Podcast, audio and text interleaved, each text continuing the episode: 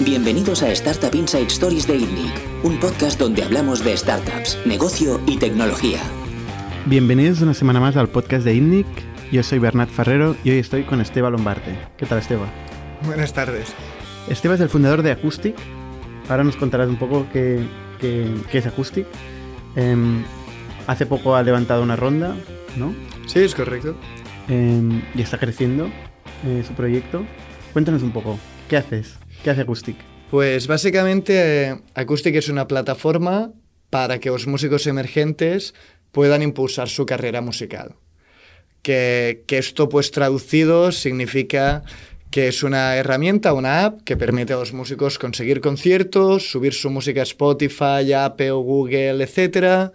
Ah, les ofrecemos una gestoría para cada vez que tienen que facturar un concierto e incluso tienen promociones para entrevistas en radios, etc. Y el artista pues paga 99 euros al año para tener acceso a todas estas ofertas como si fuera un portal de empleo, ¿no? Todas estas ofertas de conciertos, entrevistas en radios, etcétera, y las otras herramientas que le complementan, ¿no? Como es la distribución digital o la gestoría. Y en el otro lado, porque al final, ¿no? Pues hay dos lados en la balanza, ah, Acoustic para programadores de música, como son hoteles, restaurantes, bares, centros comerciales, etcétera. Es un marketplace que les permite tener música en directo llave en mano.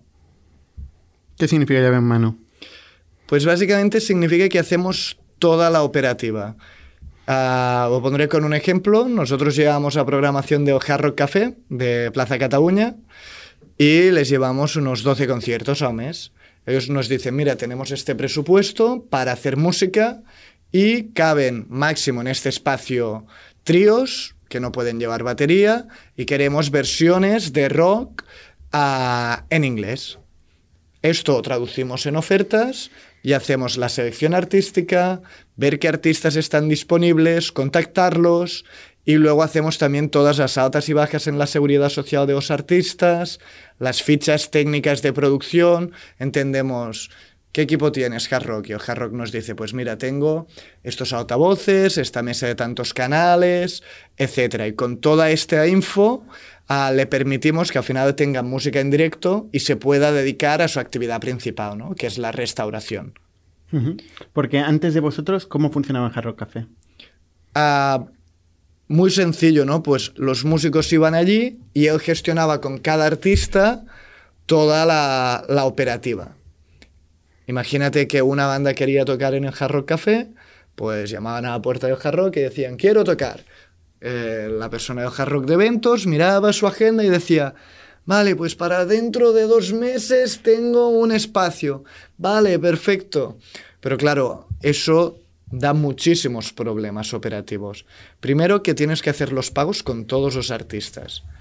Y si son pues 10 artistas al mes, pues son 10 grupos a los que tienes que pagar. Luego que tienes que hacer la gestión técnica con cada uno de los grupos. Todos los grupos preguntando, oye, eh, ¿cuántos micros tienes? ¿Cuántos canales tiene tu mesa? Etcétera. Y si todo esto más o menos lo has podido ir haciendo bien, luego tienes que resolver que el día del evento ah, alguien esté en contacto con el artista y sea la persona adecuada. Quizás has hecho la gestión con el event manager, pero la persona de contacto que tenían que pasarte era el técnico de sonido.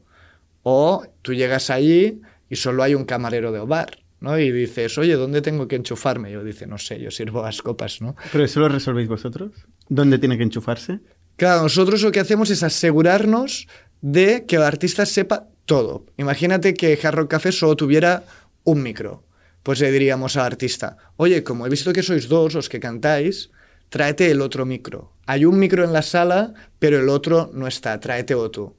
Y así el artista cuando llega, llega ahí y ¿qué ve? Un micro. Y dice, ah, vale, pues aquí tengo mi otro mi- micro. Y se evita esa casuística, ¿no? Que si tú llegas y le preguntas a la persona, personal del staff, ellos no saben. ¿No? no tienen por qué saberlo, ¿no? El camarero que está atendiendo a sala en ese día o el metre, etc. Y hacemos toda esa casuística y si es necesario alquilar equipo de sonido, etc., pues también tenemos acuerdo con empresas de sonido para facilitarlo, etc. O sea, sois una especie de all-in-one, o sea, todo lo necesario para organizar conciertos en mm, restaurantes, hoteles, no en, no en conciertos del Palau Sant Jordi. Claro, no llevamos, eh, no llevamos a programación de Primavera Sound, No. ni del Apolo, ni de Razmataz, porque al final esa Ni gente... Shakira, ni Exacto. Rosalía. Exacto, todavía, ¿no? Todavía. Básicamente, al final ayudamos a que toda esa gente que puede hacer música y le gustaría hacer música, pero no es su actividad principal, tenga un operador en quien poder delegar toda esa programación y casuística. Oye, ¿no es muy manual todo esto? Algunas de las cosas que has dicho son extremadamente manuales. No. Como dar de alta gente en la seguridad social, mm, por No, conocimiento de causa. Sí, no es, no es es, bastante manual. no es tan manual como puede parecer a priori. Por ejemplo, el tema de las altas, nosotros trabajamos con una gestoría online especializada en música, en la que ahora estamos terminando la integración, tecnológica y básicamente el artista desde la aplicación rellena sus datos y automáticamente se tramita esa alta y baja en la seguridad social cada vez que haya un concierto. Se hace ese contrato por un día. A la parte técnica que puede parecer muy manual, no es que enviemos siempre técnicos de sonidos a todos los conciertos. Sabemos qué materiales tienen los músicos y qué materiales tienen los locales y nos aseguramos de un match. La parte de booking, que era la parte más manual, que era básicamente llamar a los artistas para negociar con ellos y los managers los cachés, ahí hemos pasado a modo un portal de empleo. Los músicos ven ofertas y ellos se inscriben y pasan como si fuera un proceso de selección, pues de en vez de enviarnos un currículum, nos envían su vídeo. En vez de ver el salario anual, pues ven el caché de la actuación. Eh, en vez de ver tres meses, pues ven un día y una hora. ¿Qué es el caché? Ah, el caché es lo que cobra un artista por una actuación. Eso se llama caché. Caché, Mm. sí. ¿Y cómo, cómo se fija esto? Ah, básicamente nosotros lo hacemos en función del presupuesto del partner. Pues él dice, mira, tengo este presupuesto para música y nosotros a partir de ahí le creamos el mix. Vale, pues con este presupuesto y si quieres un estilo de música súper bueno, pues no deberías tener bandas, deberías tener solo solistas. O con este presupuesto yo te haría un mix de cuatro solistas, cuatro duetos y dos tríos. Vale. Para intentar... Pero, ase- pero esta conversación, ¿cómo se produce? ¿Se produce como un... En esta conversación online No, no, automáticamente no. Esta o con conversación medio? es con el, con el account manager. El, Vale. el comercial habla con el cliente para ver qué puede necesitar. ¿El cliente es el músico o, o- Ambos. Ambos, ¿no? Ambos, exacto. El, el principal para nosotros es el artista. Ese es el principal cliente. Sí. Porque es el la- lado escaso, digamos, de, esta, de este marketplace. No, lo que cuesta más de conseguir son los conciertos, pero al final el que genera el revenue a la compañía es el artista yendo a tocar. Ya, pero ¿qué hay? ¿Más artistas o, o- o sitios donde hacer con- concierto? Ah, en principio hay más artistas que sitios. O sea, hay muchos artistas. Correcto. Por este lado no hay problema. El Por eso no hay- El problema es conseguir conciertos. Sin embargo, consideráis el crítico el artista. Correcto. Porque habrá pocos buenos, imagino.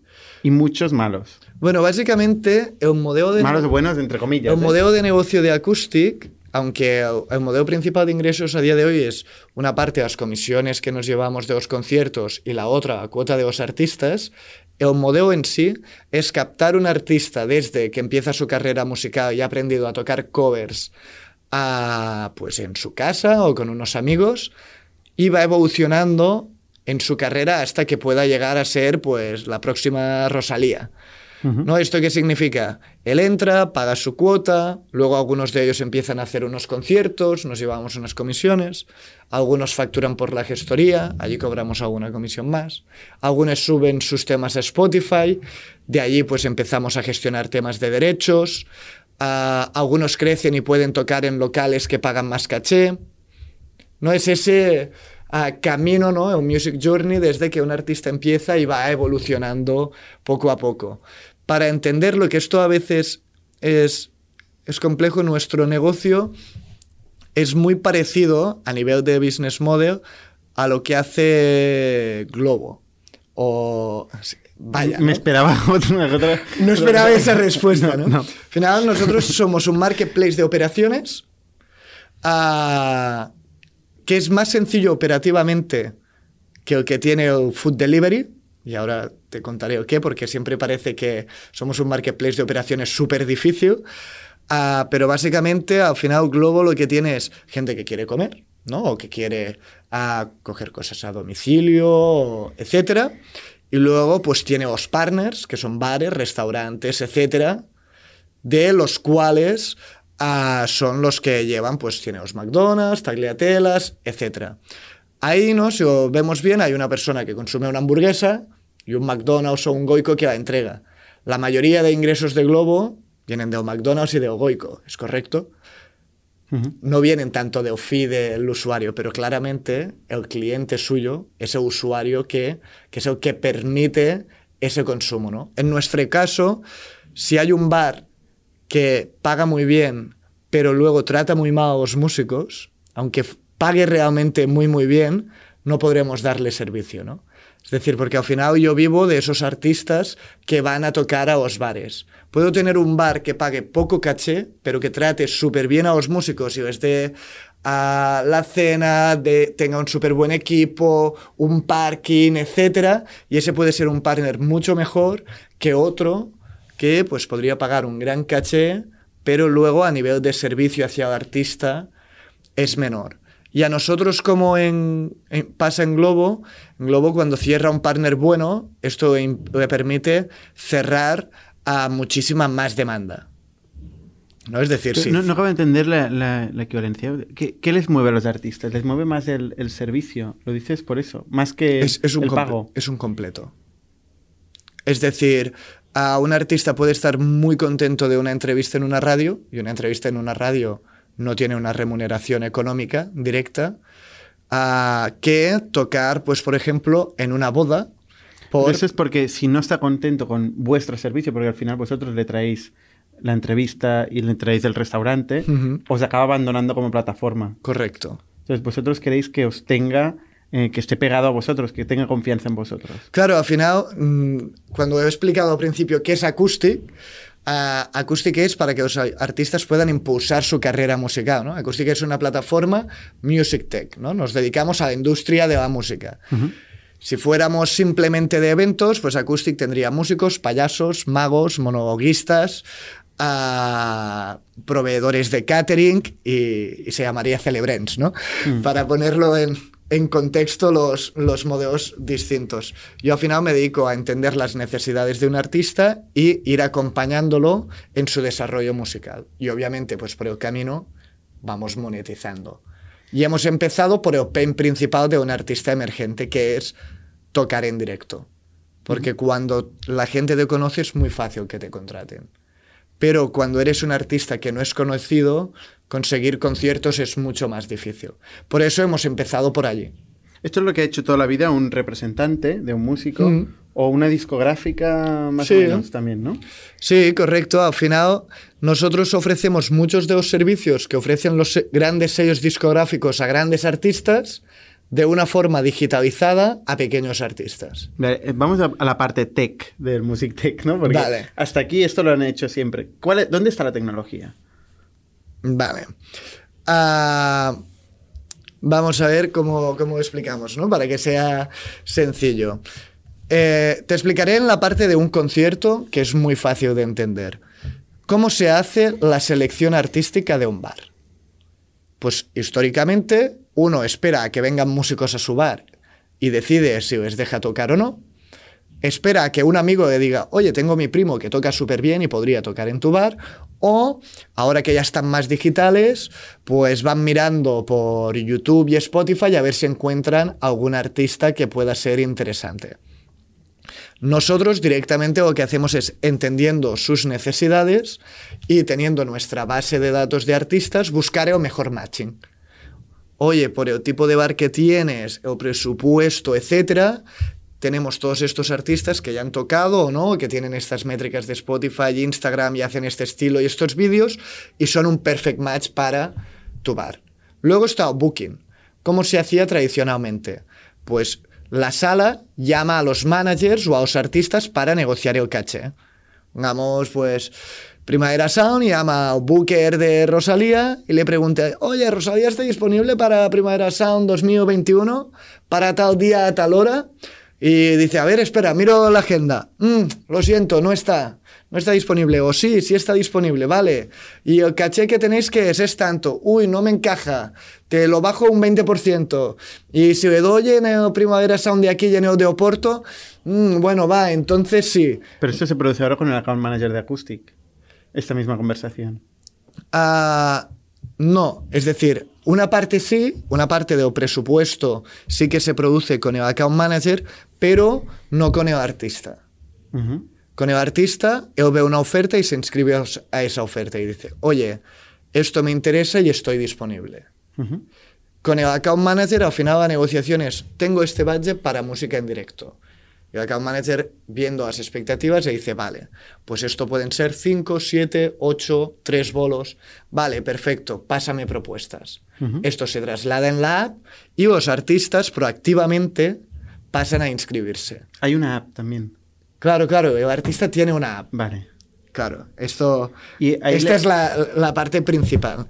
Vale. Esto, el artista tiene su app y ve todas las ofertas y dice, vale, pues esto me interesa, suena en la radio, veo esta oferta y me inscribo con mi grupo. Vale, se tiene una app de Discovery, ¿no? Donde puede ir viendo qué hay, qué se está organizando, qué ofertas hay y puede apuntarse a las que quiera. Luego tienen que seleccionarlo, ¿no? Exacto. Exacto. Aquí lo- el gran cambio es que hemos pasado al artista de sujeto pasivo a sujeto activo.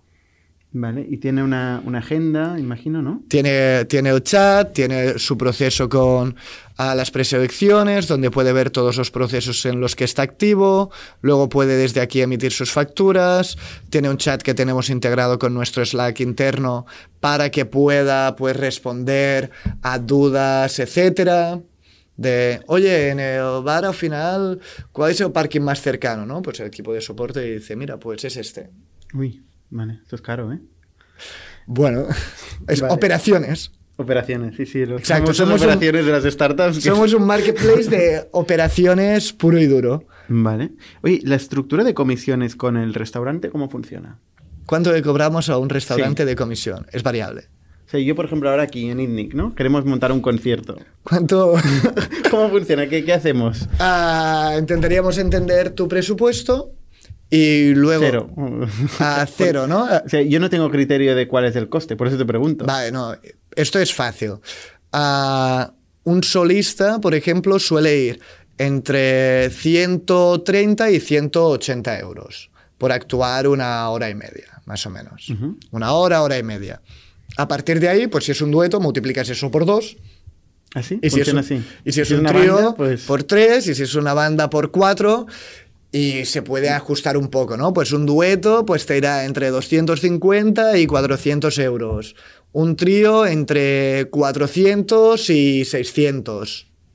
Vale. Esto y- es lo que paga un restaurante de calle normal. Bueno, depende, hay muchos tipos de restaurantes, hoteles, etcétera, ¿no? Aquí es donde entra el caché, ¿no? Exacto. ¿No? Y en función de ese caché que ellos tienen y ese presupuesto que tienen para música, ah, pues luego se hace una programación y la comisión que aplicamos es variable también en, en función del trabajo que nos puede dar. No es lo mismo que tú me digas, mira, Esteba, tengo este presupuesto y me da igual quien venga a tocar. Yo te digo, vale, pues como me lo pones tan fácil y operativamente va a ser súper sencillo, pues yo bajo mi comisión. Pero esta conversación se produce con el account manager o con quién? Sí, con el Vale, account vale. manager, pero normalmente no es tanto de qué comisión te voy a cobrar, sino qué presupuesto tienes y cuál es tu briefing y en función de ello pues te hacemos la propuesta a ver si te encaja. ¿Cuál es el concierto mm, average, mediano?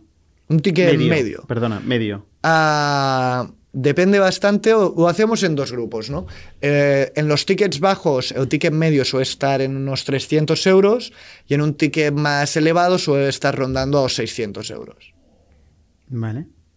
Pero y, y- y típicamente, o sea, el, el medio estará entre estos dos, digamos. Exacto. La distribución. Hago esta separación porque no es lo mismo un evento privado para una marca que un bar o una boda que un restaurante. Y- ¿no? Por eso te lo he separado en dos grandes bloques. Vale, y eso es lo que paga el, el restaurante.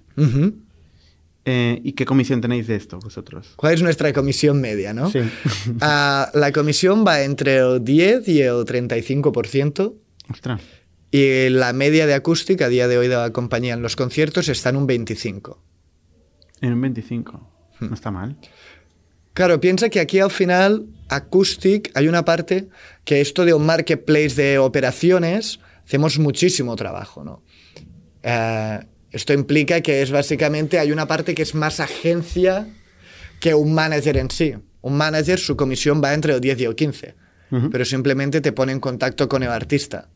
No estará pendiente de todos los cables, todo, etcétera, ¿no? Nosotros, toda operativa. Tú te despreocupas y sabes que tal día, a tal hora llega el artista y está sonando la música. ¿Y tenéis que calcular el coste medio por concierto? Coste directo. Es decir, todos los, la gente que se involucra en la preparación del concierto, en la gestión de este concierto, Vale. Ah, esto y es más complejo de de calcular, es difícil de calcular. Exacto, pero- pero nosotros ahora, pues para entender la estructura hay un equipo de operaciones y ese equipo de operaciones gestiona X conciertos. Nosotros cuando hablamos de tecnología, lo que estamos haciendo ahora en tecnología es ver con los incrementos de tecnología cómo aumentamos esa capacidad de producción sin tener que aumentar esa capacidad en plantilla, ¿no? Igual que con los pedidos en Globo, ¿no? Pues al principio mucha gente pedaleando a Manini. A nosotros, pues cuando empezamos hace tres años yendo nosotros a los conciertos, sirviendo las cervezas y casi enchufando los cables, a- ahora pues con el equipo de operaciones, para ponerlo en contexto, eh, el año pasado con cuatro personas en operaciones hacíamos entre 10 y 20 conciertos al mes, en 2018, perdón. Y, y este 2019 hemos pasado con cuatro o cinco personas en operaciones a hacer entre 100 y 200 conciertos al mes. Y la diferencia es tecnología, Es tecnología. automatización. claro. Es pasar de tener que llamar a todos los músicos para ah, entender si están disponibles, les encaja el caché, la parte técnica, a que lo puedan hacer a través de una aplicación. Lo que decíamos, ¿no? Pasar al artista de sujeto pasivo que está en su casa esperando una llamada a que él proactivamente te, veda- te vaya dando información. Esto es- es- puede ser interesante, o sea, entiendo que es un nicho que, que seguramente es más grande de lo que parece. Es, cor- es correcto, sí, la pregunta de nicho siempre está allí. No, está claro. Y que, y que probablemente la tecnología ofrece posibilidades de, de automatización y con lo cual mejora del margen bruto, que es este número clave Exacto. eh, que define un poco la- el core de tus unit economics. Me, me- me sorprende que, que valores más el artista que el restaurante, porque el artista al final te da 99 euros y según las comisiones que me has dicho, un solo concierto ya casi te da entre 70 y 150 euros Mm, correcto. eh, de, de- de facturación, no margen. O sea, aquí depende, claro, el margen. Los 99 euros del artista son margen, el concierto probablemente no lo ves. Sí, pero es como... ah, es, es muy de, de visión, ¿eh? Pero al final, cuando tú pides una hamburguesa por Globo, ¿tu cliente es McDonald's o eres tú que está comiendo? Bueno, el cliente en ese caso claramente eres tú el que, el que paga, el que compra la hamburguesa. Pero que paga a Globo es McDonald's. El que paga Globo es el cliente, eh, realmente, ¿no? Sí, pero la comisión que se lleva es de McDonald's. Es su proveedor. Bueno, sí, aquí hay una, una dualidad entre Exacto, ¿no? Y al final, ah, para mí es, si un músico no quiere ir a tocar, no va a generar ese ingreso. Por eso es tan importante el artista, ¿no? Porque es el que genera el income para la compañía. Oye, ¿y por qué os metéis en ese negocio? Pues empiezas por casualidad y porque te gusta la música, a mí me gusta mucho la música, y empezamos quisiendo, queriendo hacer conciertos en casas y jardines, Casas y jardines. sí, Montando, como nosotros lo llamamos, como si fuera un Airbnb de la música, en el que tenías músicos por un lado y os podías contratar para un concierto en tu casa o jardín. Y a partir de allí ah, empiezas a entender cómo funciona la industria y, y te das cuenta ah, de, vale, pues en casas y jardines pues no nos ganamos muy bien la vida, ¿no? Ah, luego pasamos a organizar conciertos secretos, que funcionó muy bien, y hasta dir- darnos cuenta que realmente donde teníamos más negocio era con las empresas, ¿no? Restaurantes, los hoteles, etcétera. ¿Qué significa conciertos secretos? Ah, es un concierto en el que pagas una entrada y no sabes dónde será el concierto ni quién vendrá a tocar. Ostras. Y 24 horas Puede ser antes cualquier cosa, metal. puede o, ser cualquier cosa. O flamenco. Sí. tienes dos actuaciones de distintos estilos, pagas 21 euros y te entran tres consumiciones y a 24 horas antes te decimos el sitio. Imagínate que hiciéramos un secreto aquí en ITNIC, ah, pues de repente a 24 horas antes pues vendrían aquí un sábado a 30, 40 personas que no sabrían qué es ITNIC, que les contaríamos, pues mira, ITNIC es esto, etc, etc, y tendrían las dos actuaciones. Ah, muy bien. Y esto funciona muy bien. Esto nos funcionó muy bien al inicio para que los artistas que estaban en la plataforma les pudieran salir conciertos de forma recurrente. Porque cuando empezamos con las casas y jardines, el problema que teníamos era de recurrencia.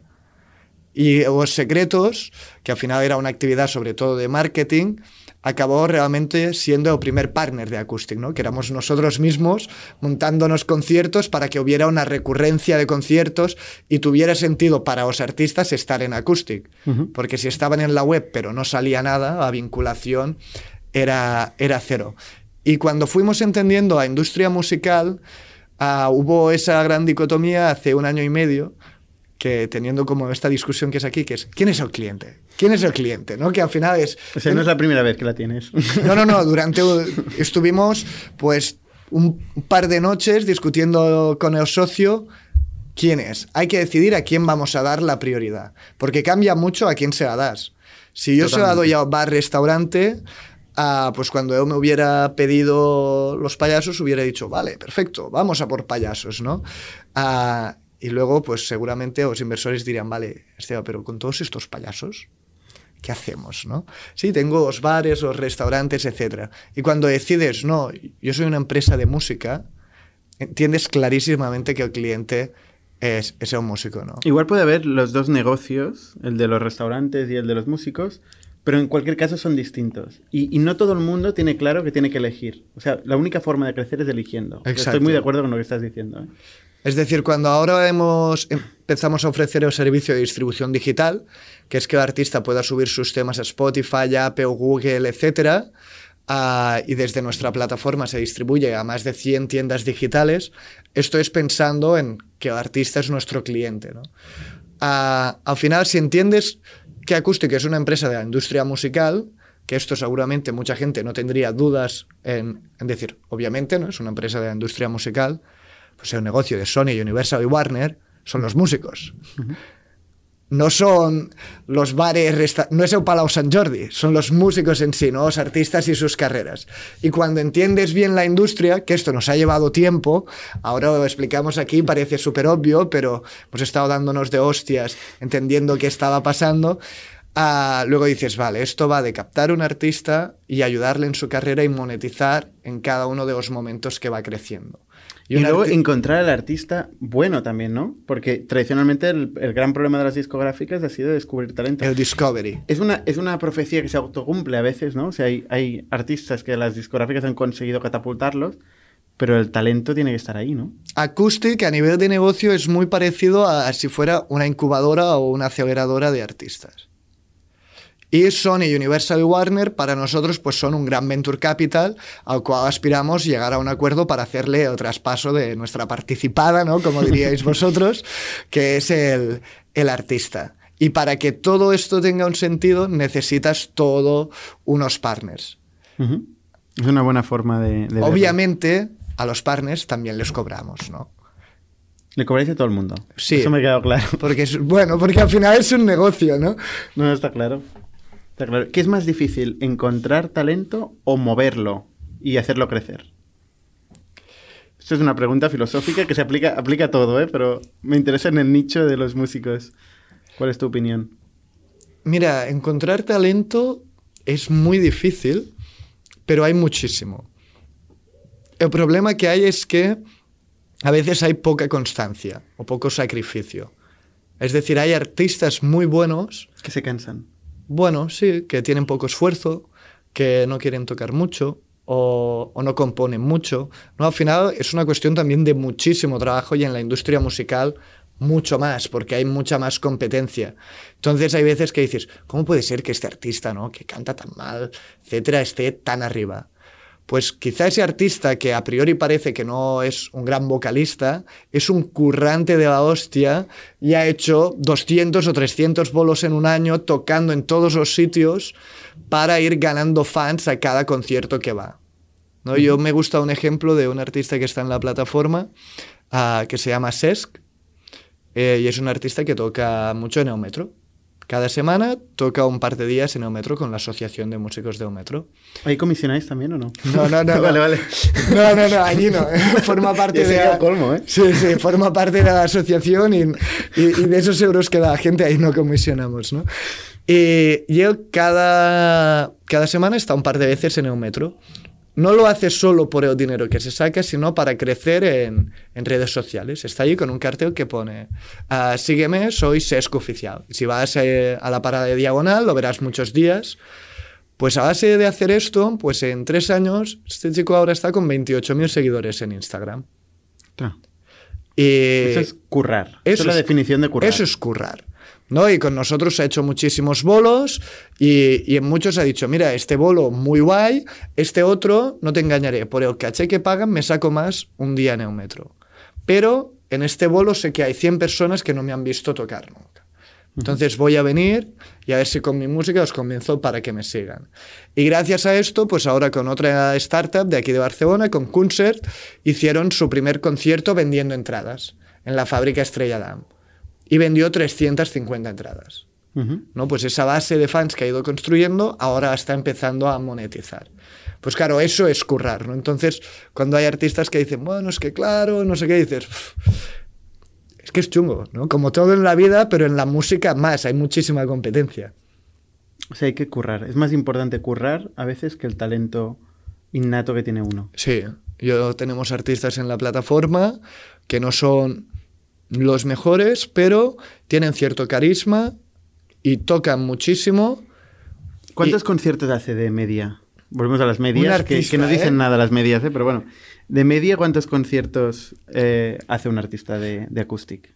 Ah, es, es muy variable. Es decir, un artista puede que les hagan tres conciertos al año. O, pues, por ejemplo, el artista que ahora, este, desde que lanzamos la suscripción el año pasado, ha hecho más, pues ha hecho unos 20 en unos seis meses. Ujú. Pero- Pero... al mes cuántos conciertos hacéis? Ah, ahora, entre el año pasado hicimos 1.300 conciertos en un año. 1.300 al año. Exacto. Para ah, 400 artistas suscritos. Es decir, hemos empezado con la balanza a favor del artista. ujú. ¿No? Hay más conciertos que músicos suscritos. Ahora pues estamos ya con esta parte de, vale, tenemos el marketplace equilibrado de balancearlo el crecimiento conjuntamente. Cuando, em- cuando empezamos éramos plataforma gratuita ¿no? y teníamos muchos artistas registrados, pero no teníamos tantos conciertos para todos esos artistas registrados. Entonces sabía mucho más a cuenta decir, oye, vamos a reducir esa base de artistas Vamos a quedarnos con aquellos que están interesados en pagar, en tocar, los que se lo tomen un poquito más en serio, Que igual no son los buenos, que igual... pero son, son los motivados al menos. Exacto. Por ejemplo, eh, te voy a poner el, ar- el ejemplo, Agus y Martín es un dueto de Madrid. Pues estos han hecho estos 20 conciertos y se han sacado con la plataforma pues casi 4.000 euros. ¿Sabes por qué tocan tanto? Porque son los que a más ofertas se inscriben. Pues esta gente pues, se ha inscrito a más de 150 ofertas. Claro, al final es como, para encontrar trabajo, si te inscribes a muchas cosas, es mucho más fácil que, que te salgan más conciertos. ¿No puedes configurar autoinscripción con una serie de criterios? Ah, no. Es De una feature. De momento no está esta feature. Ah, lo que sí, por ejemplo, cuando vemos ofertas que encajan a la gente, les enviamos notificaciones push. Oye, he visto que tu perfil es de jazz, han salido estas ofertas de jazz. Mira a ver si te interesa para inscribirte. Pero si tú eres un artista que no quieres usar la aplicación y que quieres estar en tu casa sin hacer nada, pues claro, seguramente no te salgan muchos bolos. Pero si tú proactivamente me dices, oye, me interesa esto, me interesa aquello, es mucho más fácil que te vayan saliendo más bolos. Independientemente de tu calidad musical, si es muy buena, o no, obviamente si eres una banda de 20 personas de heavy metal, aunque te inscribas a mucho, es muy difícil, ¿no? Faltarán, nos faltarán ofertas. No tenéis restaurantes para heavy metal. De 20 personas, no, no, exacto. Está claro. Oye, ¿cómo captáis los artistas? Con marketing online, a través de Facebook e Instagram, la mayoría de gente tiene su perfil allí con su banda, pues entonces hacemos publicidad con las ofertas, etcétera, para que se apunten a la plataforma. ¿Tienes calculado el coste por artista? El coste de adquirir un artista, Sí. sí. ¿Más o menos? Más o menos, ¿no? Ah, no te diré el CAC de un suscriptor porque como esto va a quedar para, para siempre y luego puede ir variando, pero igual. un lead normalmente que es pues que un grupo se registre en la plataforma, pues suele estar entre un euro y medio y tres euros. Que es tener un grupo registrado y que nos Que no paga. esto es que pague, simplemente que se descargue la, la app y cree su perfil con sus datos. Oye, soy este grupo, esta es mi música y soy de este estilo y somos tantos miembros. O sea, cuando dices que tenéis 400 artistas, ¿son que pagan o que no pagan? Estos son los que pagan. Ah, ¿Y que no pagan? A grupos registrados pues tenemos más de 5.000. Más de 5.000 grupos. ¿Y ellos pueden eh, apuntarse a ofertas o no? ¿Qué, qué valor reciben? Hay, de la hay un free trial. Vale. Es decir, tú con la app puedes ver todas las ofertas. Y hay gente pues que está con el grupo registrado simplemente mirando ofertas. A ver si sale la ¿Y no pueden llamar directamente al restaurante? Mm, podrían, obviamente, ah, en algunos casos, no, no todas las ofertas tienen el nombre de partner, algunas son ciegas, pero el partner en la mayoría de los casos nos lo redirige, porque somos su partner de operaciones. Hard Rock ya tiene mucha gente que llama cada día allí. Hard Rock seguro, pero habrá el típico bar de ahí que le llama a un artista y se, se ahorra la comisión y dice, "Ah, tira.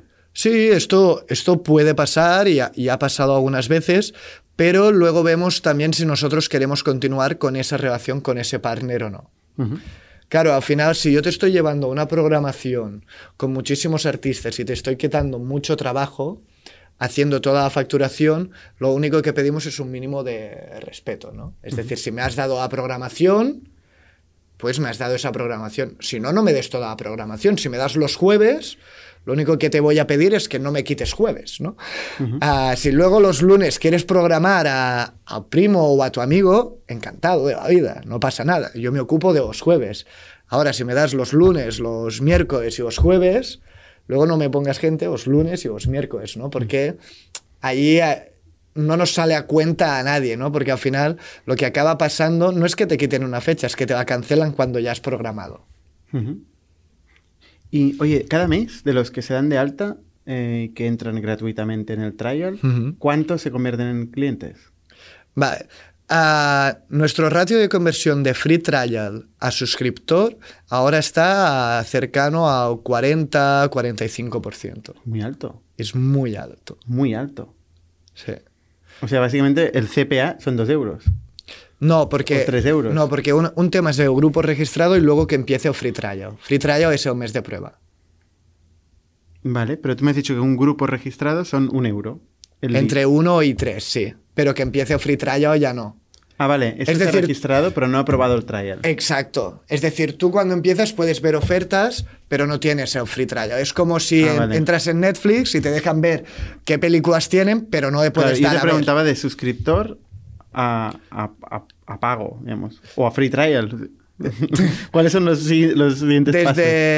Desde, es, es más o menos, pues de registro a free trial, pues suele estar en un 30% más o menos. Vale. Y luego, pues de free trial a suscriptor está en un 40, en 45%. Que es Sigue- para sigue nosotros. siendo muy alto. Muy alto. Que es para nosotros el que es realmente importante, ¿no? Para mí, el- la métrica más importante a día de hoy es cuando alguien empieza free trial, se queda, ¿no? Ve que hay una utilidad a la plataforma. Quizá no haya salido ningún concierto ¿eh? en el primer mes, porque al final no es tan fácil, pero ve que hay una utilidad para su carrera en ello y que lo va a poder seguir usando. Obviamente habrá grupos que están registrados que aún no habrán empezado el free trial. Pero si yo día de mañana capto un partner que es muy interesante, ¿no? Imagínate, pues yo qué sé, que captamos a Apple para hacer conciertos en sus tiendas. Ujú. Y a la gente le encanta Apple porque es una marca súper chula. Yo sé que muchos de mis grupos registrados pasarán a probar el free trial. Y una vez empiecen el free trial, pues ya podrán ir a tocar. Muy interesante. Oye, antes hablabas de que mm, eh, habíais, hablabas en plural, ¿no? Hemos descubierto, hemos empezado. ¿Sois varios socios? Sí. Es decir, ¿Quiénes sois el equipo fundador? Vale, ah, empecé yo solo el proyecto, entonces yo soy el socio mayoritario, empecé el proyecto y luego en la primera ronda que te contaba antes, ¿no? Ah, pues hicimos en la primera ronda de septiembre del 17 de 80.000 euros, allí pues se sumaron No- varios. No me lo has contado todavía. Me lo has contado antes de la antena. Ah, vale, Ahora te lo sí. preguntaré. Vale, perdón. Ah, perdón por el spoiler. si quieres, empieza con la, con la historia corporativa. O sea, tú empezaste tú solo, 100% Yo empiezo, del yo- capital. Yo solo, 100% del capital. Ah, trabajaba en una empresa inmobiliaria Ostras. ah, que nos dedicábamos a montar eventos y ferias inmobiliarias ah, y paso a trabajar a media jornada. Y le pido a mi jefe si puedo pasar a media jornada para empezar Acoustic. Entonces yo arranco Acoustic En y- las casas y jardines. En aquel momento. con la idea de conciertos en casas y jardines. Me voy a un coworking y empiezo a montar un WordPress para que la gente pueda contratar los músicos. Tú solo, ¿eh? Yo solo, así, a pelo. En un coworking En un coworking. con WordPress. con un tú no eres técnico. No, yo no soy técnico, pero ah, había hecho un máster en e-commerce y montar un WordPress era más o menos sencillo. Llamo al informático de la empresa de mi padre para si me puede echar una mano para adaptar cuatro cosillas. Ah, Tu padre es empresario. Sí. De ahí te viene un poco. Exacto, exacto. Y nada, y a partir de allí, pues lanzo una primera landing para que los músicos se apunten. Una primera landing que dice, oye, eres músico, quieres tocar en casas y jardines, apúntate a Acoustic y te haremos un vídeo gratis si eres seleccionado. O sea, era nuestro claim para captar los primeros músicos. Eso se nos desborda. Eh, la primera campaña que hacemos ponemos 150 euros en Facebook Ads y tenemos 100 solicitudes de músicos que quieren formar parte de la plataforma y, Es gratis, no pierden nada, igual ganan un concierto. y, Parece y una les buena... hacíamos un vídeo gratis si a los que a- cogiéramos. Entonces, claro, es como, vale, perfecto, tenemos ya 100 músicos a los que hay que hacer 100 vídeos. Ups, vaya. Ah, Operaciones. Oh, exacto, ya empiezan las operaciones. opera- operaciones, ¿no? Eh, Otro día lo contábamos con la nueva gente del equipo. Siempre hemos sido una empresa de operaciones y no sabíamos. Que la primera operación era cómo hacemos vídeos en escala. Y empezábamos y hacíamos entre... Hacíamos 15 vídeos por día, 15 videoclips, con técnico de sonido y de, y de vídeo, y esto hacíamos los fines de semana. Llegamos a tener seis estudios haciendo videoclips para nosotros, haciendo unos 250, 300 videoclips al mes, que era una locura, hasta que llegó un momento que se iba acabando la caja y era como, ¿qué estamos haciendo? ¿Por qué estamos haciendo tantos vídeos? ¿no? ¿Y de dónde salía la caja? ¿Inicial? Ah, la caja inicial fue mía, yo ¿Cuánto puse invertiste? 30.000 euros. El sector inmobiliario, si algo tiene bueno, es que tiene buenas comisiones. Ujú. Entonces, pues se puede ahorrar muy bien. Es un ¿Tú vendías pisos o no? Yo vendía ferias inmobiliarias, convencía a empresas para que fueran a lo que sería un Mobile World Congress del sector inmobiliario. Vale. Y Pues mete los 30.000 euros en Acoustic, meto los 30.000 vídeo, se acaba la caja y... y ahí hacemos esa primera ronda de 80.000 euros en la que sumo a varios compañeros que habían estado trabajando para mí. Gratis. No, cobrando. Los pagaba yo de mi bolsillo. Vale. Precio amigo, ¿no? Pero pues yo cuando empezaban a apuntarse muchos músicos, llamo al amigo más músico que tengo y le digo, oye, necesito que cuando tengas unas horas me digas si estos músicos son buenos o no. Y, eh, y- y los que sean buenos les haremos vídeos. Y yo, vale, perfecto. Eh, En ese momento era profesor y de camino al colegio, entre que iba y venía, escuchaba a los músicos y me decía, este sí, este no, este sí, este no. Y yo pues le pagaba por esos músicos que escuchaba. Precio amigo, ¿no? Pues le decía, mira, te pago tanto al mes porque te escuches esto. Y luego ya con ello empezamos a las ventas a los hoteles, pues llamé a otro amigo que había trabajado conmigo en la inmobiliaria y le dije, oye, ¿me puedes hacer unas llamaditas? ¿Cuánto me cobras por hacerme 100 llamadas a hoteles? Y él dice, venga, ahora no te cobro nada, tranquilo, me tiro un par de semanas y te lo hago y luego ya, pues ya vemos. Y a partir de ahí, con toda esa gente, creamos ah, el equipo inicial con cuatro o cinco personas que se sumaron y pusieron capital. Y esa fue la primera ronda. Los 80.000 euros. Esos 80.000 euros, exacto. ¿Qué parte lo, lo puso el equipo fundador? Pues fueron unos casi 50.000 euros del equipo fundador y 30.000 de pues, business angels y algún otro profesional que se sumó. Muy bien. ¿Y con eso hasta dónde llegaste? Con eso luego apalancamos con un ENISA y un ICF. Nos dieron un ENISA de 75.000 y un ICF de 80.000 hasta esta segunda ronda, que es la que cerramos este verano, que fue de 650.000 euros. Oye, si tú no escuchabas el podcast de Indic, ¿dónde aprendiste que se podía levantar dinero en Business Angels? Que había ENISAs. Hay muchos Ya, ya. sitios aparte del podcast de Indic. ¿eh? Lo digo en broma. No, la verdad es que ¿Cómo, ¿Cómo aprendes esto? es ah, un poco a base de hostias, ¿no? Hablando mal, se pueden decir Sí, puede aquí, ¿no? Perfecto. Ah, yo, hay una parte buena que es que yo hice la carrera en ESADE Ah, vale. y, y esto tiene algo muy guay, que es que, por ejemplo, de mi generación, ah, pues hay bastantes emprendedores, ¿no? Pues la gente que montó Cobin, íbamos juntos a clase. Vale. Ah, con Marc Soler de 21 Buttons también íbamos juntos a clase. A los dos los hemos invitado al podcast, a ver si le insistes. ¿Y no han venido? No han venido todavía. Vale. A Ana Martínez Bagañá de Shelter. También, eh, también estudiamos juntos. Mario Brasesco de Encomenda. Ujú. También estudiamos juntos en la misma promoción, ¿no? Vale. Entonces hemos sido una promoción que ha habido mucha gente en un mundillo emprendedor. Entonces cuando empiezas a- con ello, pues llamas a uno, al otro, oye, Eso esto ayuda. cómo va, etcétera, y te van dando pequeños consejos. Y en la primera ronda, que se sumara Daniel Romy y Josep Sanfeliu, nos ayudó muchísimo.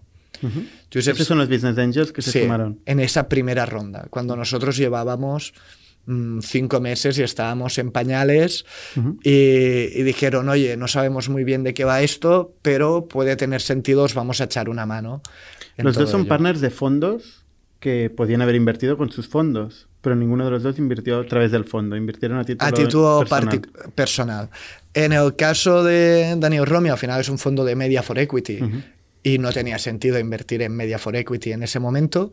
Y él me conoció porque yo fui a preguntarle, oye, ¿qué es un Media for Equity? Rollo, no sé si tiene sentido o no, pero no sé qué es, cuéntame de qué va. Y, y allí comentándome un poco que íbamos a hacer la ronda, me dijo un día, pásame tus métricas, a ver qué tal. Y para la primera ronda, pues habíamos facturado en nuestros primeros cuatro meses 25.000 euros. Ujú. Que bueno, pues no estaba mal para acabar de empezar. Nadie sabía muy bien de qué iba, ni si era escalable y todo esto, ¿no? Que se busca tanto. Pero bueno, era como, mira, esta gente lleva cuatro meses y ha facturado 25.000 euros. Algo puede haber allí porque esto no es tan sencillo. Total. Claro, para mí no era tan extraño porque yo venía del mundo de B2B, yo me dedicaba a las ventas B2B y yo siempre he estado vendiendo, ¿no? Entonces era como, bueno, pues mira, hemos facturado un poquito, va, estamos empezando. Y San Feliu era, siempre ha sido muy fan de la música Vale. y su fondo es más de biotecnología. Y- Isios estaba en Isios en ese momento, ahora está con Asavis. Ujú. Entonces él entró a título personal y a partir de ahí nos han ido acompañando y ayudando a montar esa segunda ronda, ¿no? que ya fue más compleja, ¿no? que es en la que entró pues Lanai, entró B-Booster, un fondo de inversión de México, un fondo de inversión de Francia, un family office de aquí de Barcelona, bueno, hasta, hasta ahora que somos pues 40 socios. ¿no? 40 socios. ¿Cómo gestionaste esta segunda ronda? Ah, ¿En qué momento decidiste quiero ir a levantar más dinero y cómo, a qué puertas llamaste? ¿Cómo, cómo lo organizaste? Ah, decidimos ir a levantar más dinero cuando se empezaba a acabar el dinero, ¿no? De los ENISAs y los ICFs y veíamos No era que el mismo día que se acabó, ¿no? No era el mismo día, no, no. Teníamos tiempo por delante. ¿Cuánto tiempo teníais? Cuando decidimos empezar la ronda, teníamos por delante unos 7, 8 meses. Aún. Aún, sí. El problema es que el modelo de negocio no estaba nada claro. Entonces, cuando encontramos el modelo de negocio, nos quedaban dos meses de caja, ¿no? Y, y eso era el Y modelo de... todavía no habéis levantado la ronda. y no habíamos levantado la ronda. Entonces, esta ronda se hizo en dos tramos. Un primer tramo de 250 y uno segundo de 400. Y pudimos cerrar ese primer tramo porque cuando teníamos el nuevo modelo, contamos a la gente el nuevo modelo, que era esta app, pero la app... Claro, nosotros cerramos el primer tramo en enero, pero la app no salía hasta febrero. Entonces nos tuvimos que inventar una pseudo app por email en el que el artista pagaba 5 euros al mes por recibir por email ofertas de acoustic. Me parece muy buena Fue, aproximación a una app. y, y lo hacíamos con un typeform. Ujú. Y dijimos, bueno, si la gente paga 5 euros para que le mandemos un mail, cuando tengamos una app, esto debería funcionar. Y más allá de que tuvimos bastante gente que pagó esos 5 euros, es que open rate de ese email era de 89% y el click rate del 70%. Que para los que saben de un mundo de marketing es Altísimo. una barbaridad. Y nosotros que estábamos ahí decíamos, vale, aquí hay algo, pero vamos a ver quién es el primero que cree... Lo que pasa es que esto lo mandabais esto. a cuánta gente, ¿A 400 artistas, no menos, en aquel momento.